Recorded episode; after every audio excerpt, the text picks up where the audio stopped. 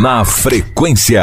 Amanhã é o Dia Mundial de Combate à AIDS. Durante toda a última semana, falamos sobre esse tema tão importante que faz parte do Dezembro Vermelho, a campanha que busca conscientizar as pessoas sobre a prevenção e o combate ao HIV e AIDS.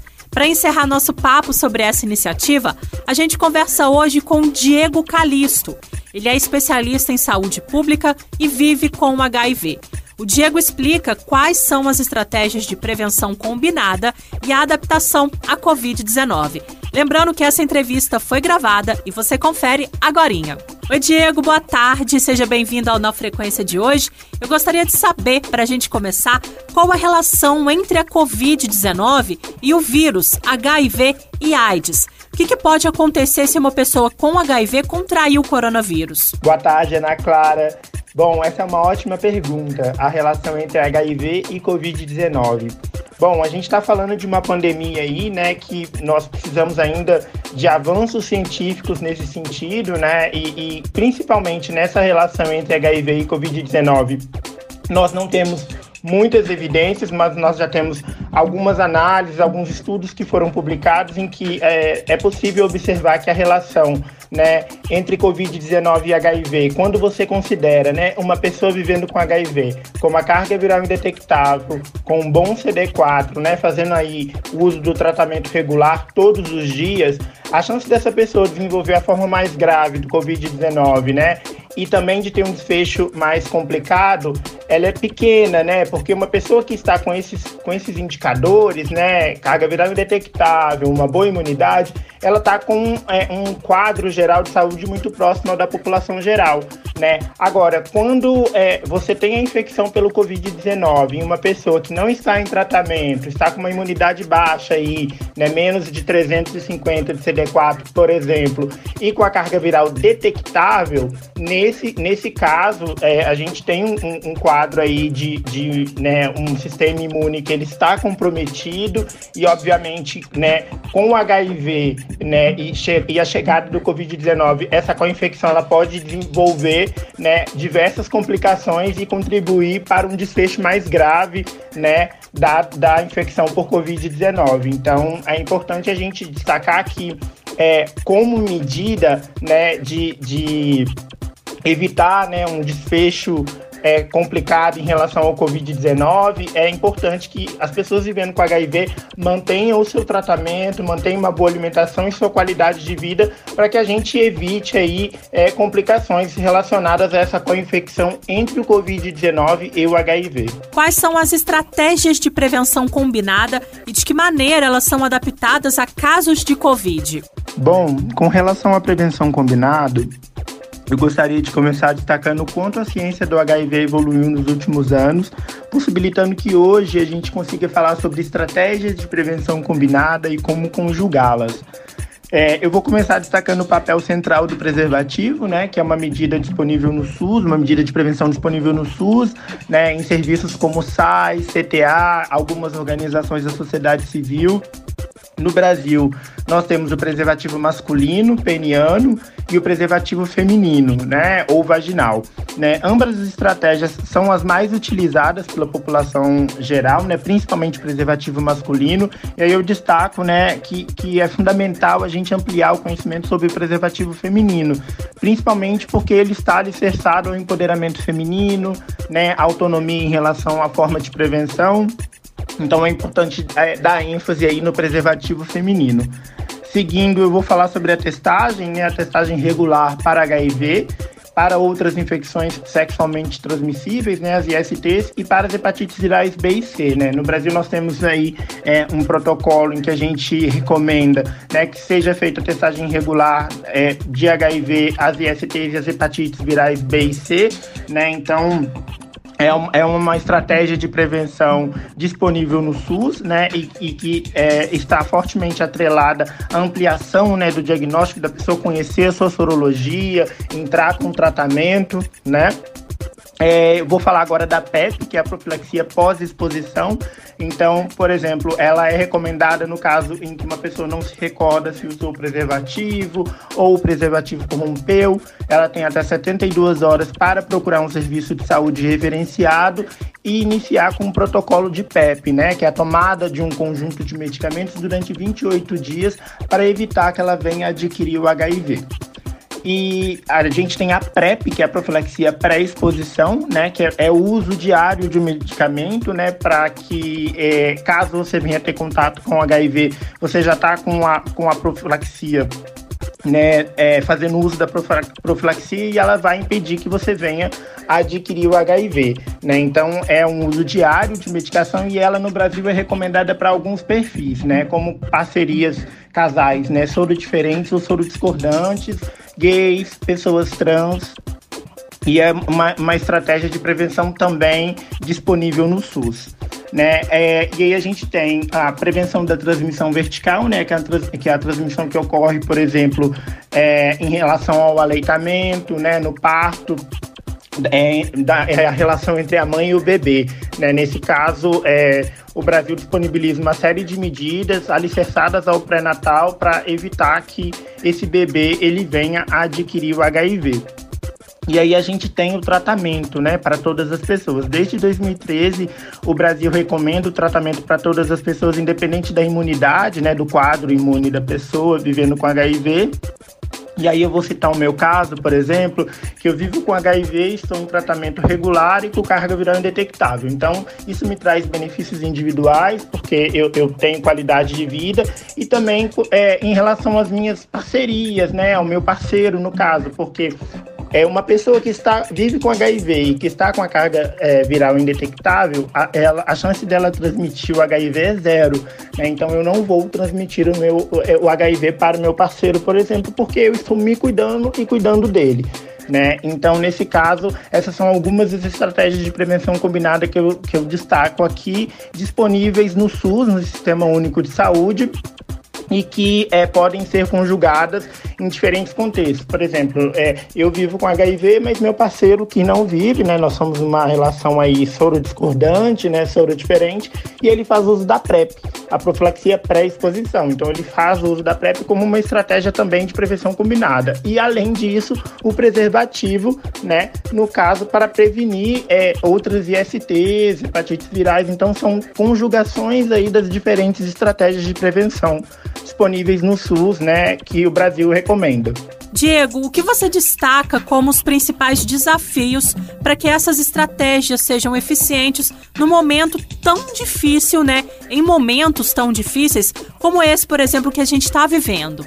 Bom, essa é uma excelente pergunta, porque a pandemia trouxe vários desafios, né, em relação a, ao acesso a políticas públicas, ao SUS, né, que em meio a uma pandemia teve que se expandir, né, e, e, e para poder dar conta de toda a parte, né, de assistencial, de toda a parte de cuidado em relação às pessoas que, que adoeceram face ao Covid-19, né? Em relação ao HIV não foi diferente, né? As estratégias tiveram que ser repensadas, né? E, e adaptadas em relação à pandemia. E aí eu vou destacar, por exemplo, o tratamento antirretroviral, né? Antes diversos, é, antes é, da pandemia, né? No caso, diversos é, serviços de saúde disponibilizavam a retirada, né, do medicamento antirretroviral, do tratamento, para um mês alguns serviços para 60 dias e, e, agora pensando nessa perspectiva de evitar que a pessoa vá de forma recorrente ao serviço de saúde, né, o, o Ministério da Saúde mudou as recomendações, né, e, e, as orientações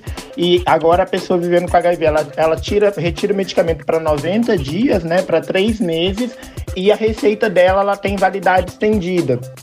Então, justamente para que ela precise é, cada vez menos é, ir até o serviço de saúde, né? E fazer todo aquele fluxo de passar na consulta, olhar a carga viral CD4 e depois é, sair de lá com, com as com a requisição para a retirada do medicamento, né? Então, essa, essa foi uma das estratégias adaptadas, né, em relação à pandemia, né, considerando o tratamento para o HIV, e eu cito também a questão da testagem, né? O Brasil começou a disponibilizar em algumas cidades, né, o autoteste para o HIV, que a pessoa pode retirar o autoteste num serviço de saúde ou numa organização da sociedade civil e ela pode fazer o teste em casa ou onde ela desejar, né? E caso o teste dê reagente, aí ela recorre é, ao serviço de saúde para fazer todo o fluxo relacionado à testagem confirmatória, né? Mas de certa forma, o autoteste ele vem aí numa perspectiva tanto de autonomia quanto também adaptada ao COVID, uma vez que a pessoa ela retira o autoteste, ela não precisa ficar né, exposta ali ao serviço de saúde e, né, e, e com outras pessoas. Então eu cito essas duas estratégias como estratégias adaptadas a esses desafios colocados pela pandemia de Covid-19. Qual a sua opinião sobre os trabalhos da saúde pública nacional no sentido de conscientizar as pessoas sobre as prevenções combinadas e a pandemia? Conta pra gente, Diego. Essa é uma excelente pergunta, porque é, as, as recomendações programáticas né, no nível nacional elas é, são recomendadas a partir de um cenário aí que ele não considera muitas vezes algumas especificidades, algumas dinâmicas né, do território. Né? E aí, partindo desse pressuposto, é, é para a gente conscientizar as pessoas em relação às estratégias de prevenção combinada, a gente precisa de trabalhar ações de comunicação o ano inteiro, né? não somente o Dia Mundial, não somente o Carnaval, mas o ano inteiro a gente precisa falar de HIV, o ano inteiro a gente precisa falar das estratégias de prevenção combinada, o ano inteiro a gente precisa falar, por exemplo, que uma pessoa que está com a carga viral indetectável, ela não transmite HIV, né? O indetectável é o intransmissível. O ano inteiro a gente precisa reforçar esses conceitos, né?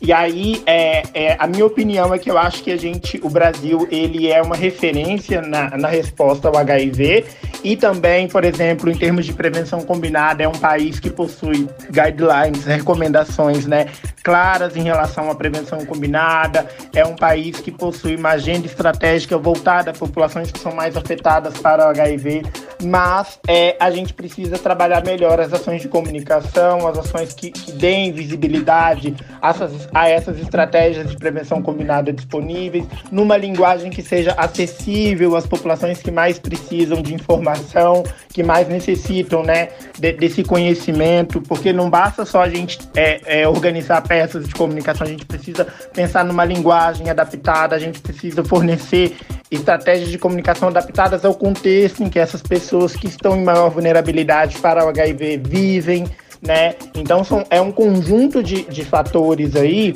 né, que, que vão resultar em um êxito, né, num, num sucesso em relação a, a, a, essas estratégias de prevenção combinada. Pegando a questão do contexto do Covid, né, da pandemia, eu acredito que é, a pandemia ela tirou aí é, um, um, o foco né, em relação ao HIV no sentido em que ela se tornou o grande debate né, em relação à saúde pública do Brasil.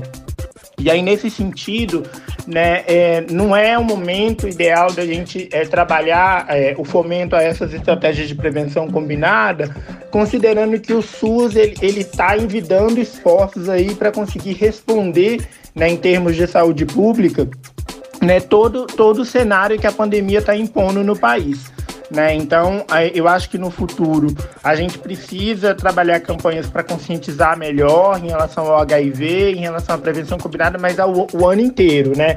Não somente no Dia Mundial e não somente no Carnaval. Na frequência.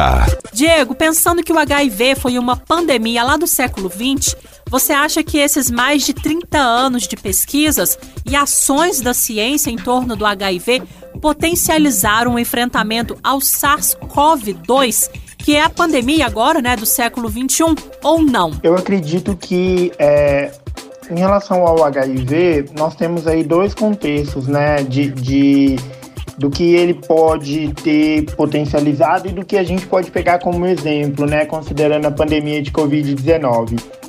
E aí o primeiro ponto né, que eu destaco é que quando é, lá na década de 80, quando o HIV, é, os primeiros casos de HIV surgiram, né, é, houve muitos governantes, né, houve é, muitas pessoas menosprezando o HIV, né, e, e, e a disseminação dele no mundo, né? E com a pandemia foi muito assim também, né? Muitas pessoas, muitos governantes menosprezaram, né, o, a, o alcance dessa pandemia, né? E, e, e, e o, o, grau de, de, de problema que ela poderia representar para a saúde pública, né? E para as pessoas. E hoje a gente vê o reflexo disso nos dados de mortalidade, nos novos casos. Então, esse, esse é o principal ponto assim que eu começo destacando, né? Que ambas, é, tanto o HIV quanto o Covid-19 foram menosprezados né, na sua chegada e, e, como problema de saúde pública e depois a gente viu que é, esse cenário só foi piorando, né? Claro que o HIV hoje a gente tem uma epidemia concentrada aqui no Brasil, né? A gente estima aí 900 mil pessoas vivendo com HIV no Brasil, diferentemente do cenário, né, do Covid-19, em que a gente tem aí é, quase 6 milhões de pessoas infectadas e um alto é, índice de mortalidade, né? E aí, é, em relação a bons exemplos, boas práticas que podem ter potencializado a resposta ao Covid, eu vou citar a solidariedade, né?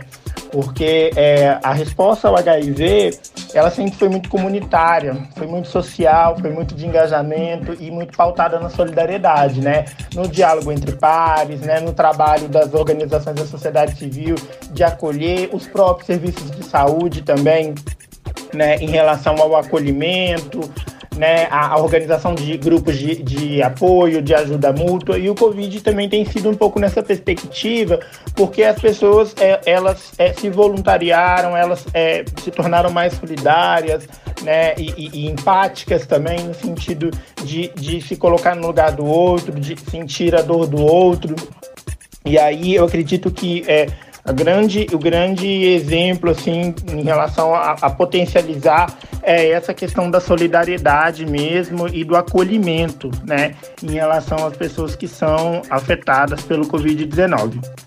Eu também, por fim, né, como um ponto adicional aí, eu destaco né, que o HIV, a vigilância para o HIV no Brasil, ela é referência no mundo. Né? O Brasil é um dos países que faz uma das melhores vigilâncias em relação ao HIV né? E eu acredito que isso é todo todo o nosso é, aparato aí de sistemas de vigilância, de análise de dados, ele, ele tem subsidiado muito com bons exemplos e, e, e bons direcionamentos em relação à pandemia de Covid-19 e acredito que no futuro tenhamos uma vigilância para a Covid-19 muito parecida com a que é feita para o HIV e referência para o mundo. Bom, Diego, você vive com o HIV, né? Como que a sua história pessoal se relaciona com a profissional, já que você é especialista em saúde pública? Explica isso melhor pra gente. Ana Clara, eu vivo com HIV desde os meus 18 anos. E, e a minha vida profissional e minha vida pessoal, elas são atravessadas, né, pelo HIV. É, quando eu me descobri com HIV, eu, eu é, passei a desenvolver trabalhos de base comunitária junto a redes, né, como a rede de jovens vivendo com HIV e outros movimentos sociais e, e ONGs, né. Então eu, eu passei um, alguns anos desenvolvendo é, um trabalho de base mesmo, né, de acolhimento, de ajuda mútua, né, de incidência política, né, junto a conselhos de saúde fui conselheiro nacional de juventude representando né, o segmento de jovens vivendo com HIV, então meu trabalho foi muito de base comunitária. Depois de alguns anos, né, eu me formei e aí eu fui para São Francisco, me especializei em saúde pública pela Universidade de Berkeley e aí eu retornei é, ao Brasil e aí eu já, já tinha um diálogo próximo com, com, a equipe do Ministério da Saúde no sentido de discutir uma, uma possível é, composição junto à equipe de prevenção e aí desde então eu passei a integrar a equipe de prevenção e trabalhar diretamente com a operacionalização, a implementação né, das estratégias de prevenção combinada no Brasil. Né? E aí é, foi muito interessante porque eu já tinha esse acúmulo do trabalho de base comunitária que é, a gente só tem mesmo fazendo esse trabalho do dia a dia, né, junto às instituições, junto às redes, aos movimentos, e aí eu já tinha esse conhecimento a, acadêmico, né, que eu tive na, na Universidade da Califórnia, que me possibilitou ter um outro olhar para a saúde pública, e aí eu passei a atuar no nível programático aí nas recomendações nacionais aí pautadas pelo Ministério da Saúde. Então eu sempre digo que eu, que eu sempre atuei junto com HIV, mas em diferentes perspectivas, né, em diferentes cenários. Então é, a, minha, a minha vida, né, ela, é, a minha história pessoal e profissional, elas são é, atravessadas pelo HIV e é uma honra, né, poder ajudar dessa forma e poder é, trazer aí uma série de ideias e de, e de perspectivas. E eu sou muito grato assim por poder é, ter essas diferentes atuações e, e, poder fazer parte aí né, de, de uma série de, de iniciativas interessantes na perspectiva do enfrentamento ao HIV. Diego, agora suponhamos que a vacina não chegue até o segundo semestre do ano que vem e aí, por consequência, a pandemia se estenda por mais tempo. Se isso acontecer, você acha que a assistência aos mais vulneráveis que vivem com HIV pode sofrer um impacto negativo? Ou, por exemplo, a saúde pública está preparada para esse desafio? Olha, Ana, essa é uma questão interessante, né? Porque o SUS ele não estava preparado para receber né, toda essa demanda associada à pandemia de Covid-19, né? Então, em meio à pandemia, o SUS teve que se expandir para poder dar conta da rede assistencial, né? E, e, de toda a demanda né, de casos aí em relação ao Covid-19 e, ao mesmo tempo, ele vinha passando por diversas fragilidades, né? Por um enfraquecimento conhecimento.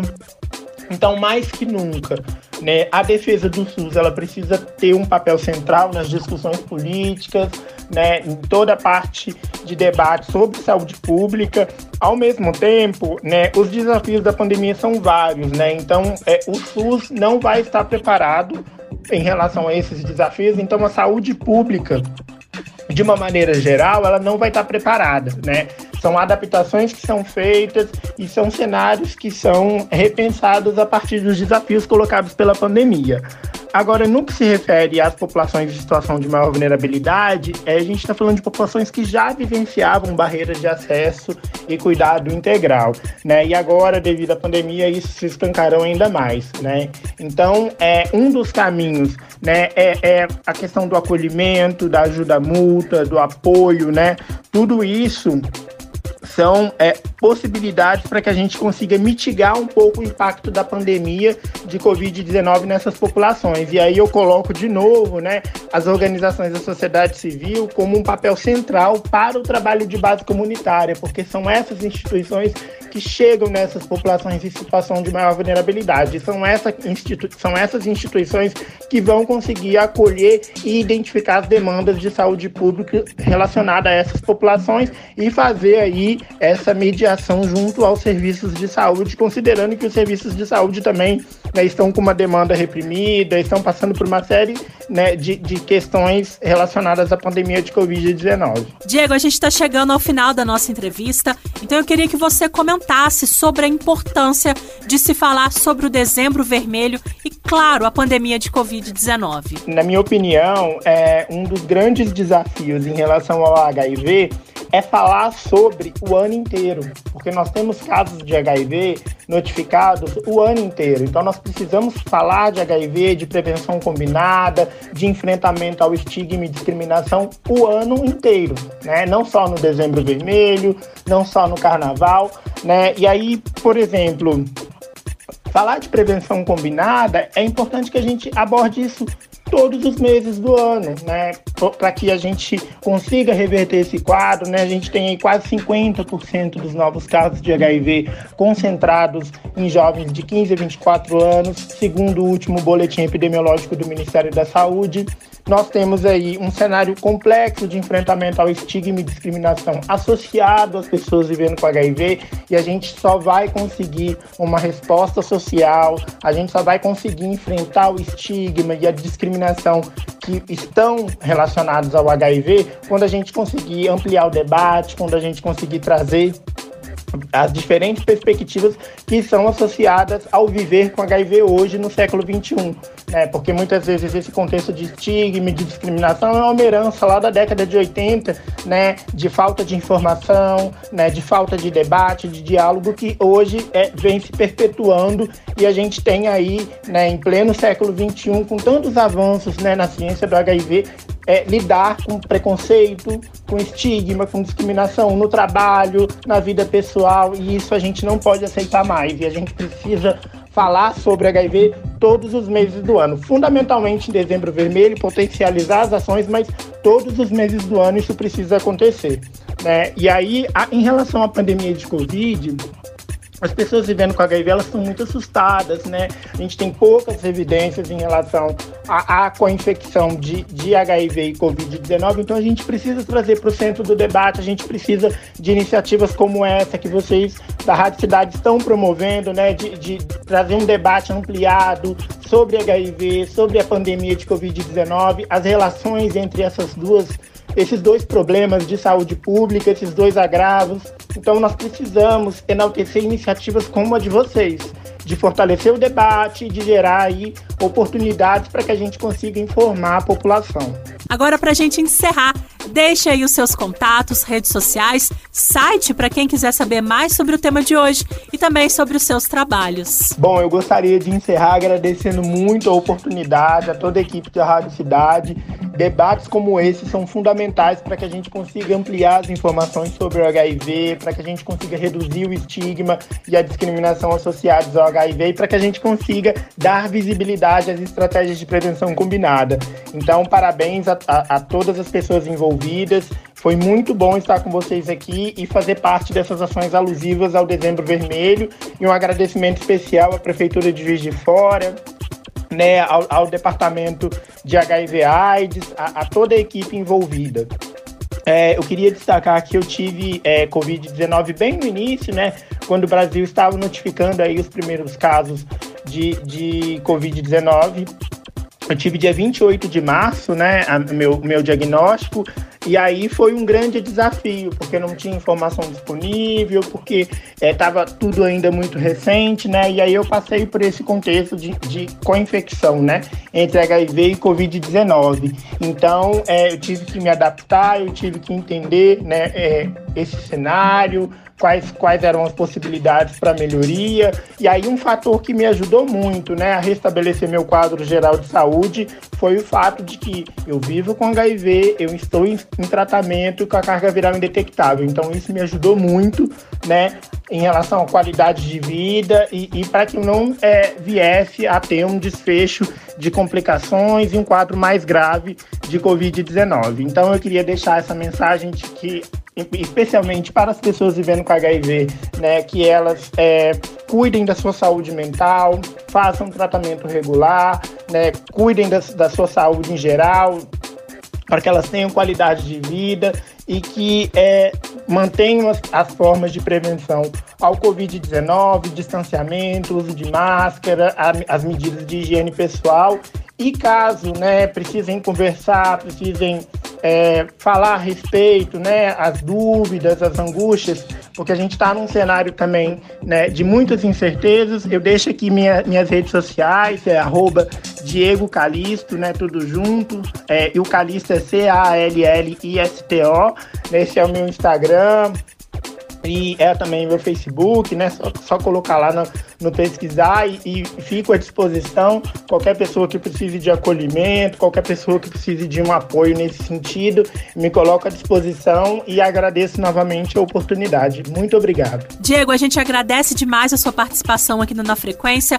Muito obrigada por tantos esclarecimentos importantes sobre o tema de hoje, viu? Um abraço, até a próxima.